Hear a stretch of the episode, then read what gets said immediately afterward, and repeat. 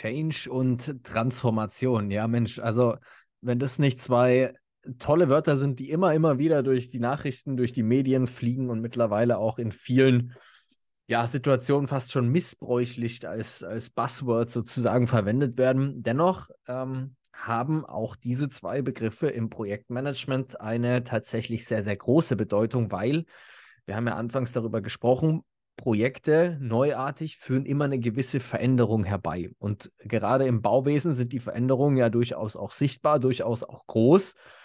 Und damit meine ich jetzt nicht nur, dass mein Haushalt anders aussieht oder mein Büro neu ist, sondern dass vielleicht auch die ganze Umwelt dadurch beeinflusst wird.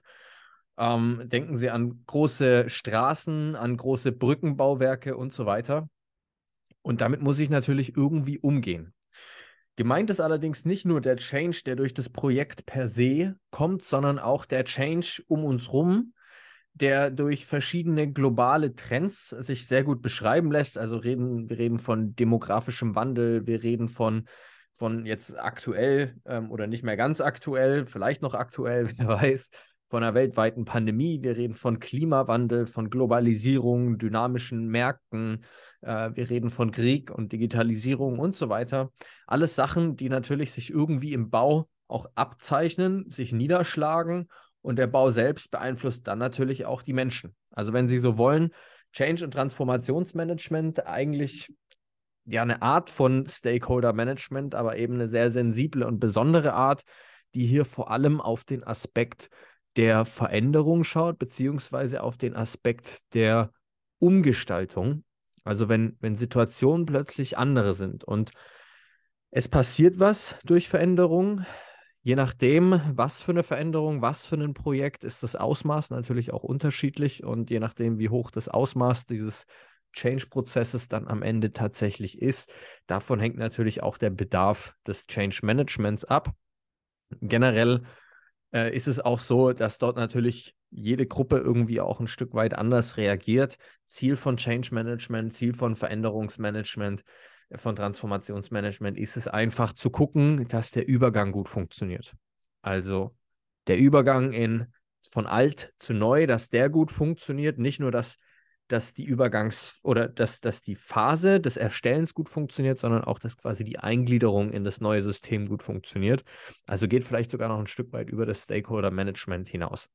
Grundsätzlich gibt es aus der, aus der Change Management Forschung verschiedene Erkenntnisse, nämlich zum einen, dass Veränderung grundsätzlich erstmal dazu führt, dass Widerstand entsteht. Also Veränderung geht nicht ohne Widerstand, dass aber auch in dem Widerstand eine versteckte Botschaft steckt und dass es ganz wichtig ist für das Change Management, diese Botschaft zu verstehen. Und auch wichtig, sich darum zu bemühen, diese Botschaft zu verstehen, weil wenn ich den Widerstand nicht beachte, dann wird der größer und erzeugt immer mehr Widerstand und immer mehr Widerstand. Deswegen von Anfang an die Devise besser mit dem Widerstand zusammenarbeiten, vielleicht auch ver verborgene Chancen zu nutzen, das Projekt noch besser zu machen, weil per se einfach der Grundsatz gelten sollte, jeder Widerstand hat irgendwo seine Berechtigung. Und mit jedem Widerstand äh, kann ich tatsächlich versteckte Chancen lüften. Wichtig ist, wenn ich Widerstand betrachte, Widerstand liegt ganz, ganz oft auf der unbewussten Ebene. Auch hier können wir wieder das Eisbergmodell bemühen und eben sozusagen unter, unter den Wasser, unter die Wasseroberfläche schauen und schauen, was gibt es denn, denn dort im, im Verborgenen? Welche Ängste liegen vor? Welche grundsätzlichen Emotionen werden denn vielleicht getriggert durch dieses Projekt bei ganzen Gruppen und gerade wenn ich, wenn es eben um Gruppen geht und nicht um Einzelpersonen, sollte ich da umso mehr drauf, drauf achten und ähm, ja eben hinführen.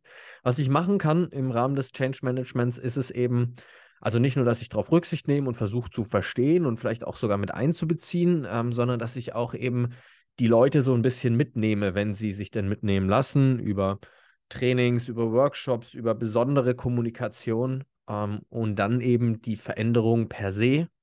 Also beispielsweise stellen Sie sich vor, Sie bauen eine neue Büroimmobilie und es gibt viele die seit 20 Jahren in der alten Immobilie gearbeitet haben, deren Herz dran hängt, das, die Identität des Unternehmens hängt daran, dann ist es natürlich ganz wichtig, diese Menschen auf dem Weg nicht zu verlieren, weil dann haben sie vielleicht ein neues Projekt, neues Bauprojekt, aber wenn sie ganz, ganz viele unzufriedene Nutzer nachher haben, dann haben sie ihr Projekt per se zumindest nach unserer Definition, nicht erfolgreich abgeschlossen, auch wenn sie Kosten, Termine und Qualitäten ein, eingehalten haben. Aber dann ist so ein bisschen die weiche Funktionalität, nenne ich es mal, eingeschränkt, weil sie sozusagen im neuen System, und sie bauen ja einen neuen Standort meistens, um ja, Potenziale zu heben. Ähm, wenn dann aber auf der anderen Seite sozusagen die Produktivität der Mitarbeiter durch einen misslungenen Change-Prozess eben sinkt, dann haben sie ihr Ziel nicht erreicht. Dementsprechend ganz, ganz wichtig im Projektmanagement eben auch diese Aspekte mit auf dem Schirm zu haben. Ob sie dann immer selber die Person sind, die das dann tatsächlich auch in die Hand nimmt, ist sicherlich von Unternehmen zu Unternehmen, von Auftraggeber zu Auftraggeber, je nachdem unterschiedlich, dennoch in ihrem Verantwortungsbereich und deswegen unbedingt daran denken, Change ist wichtig.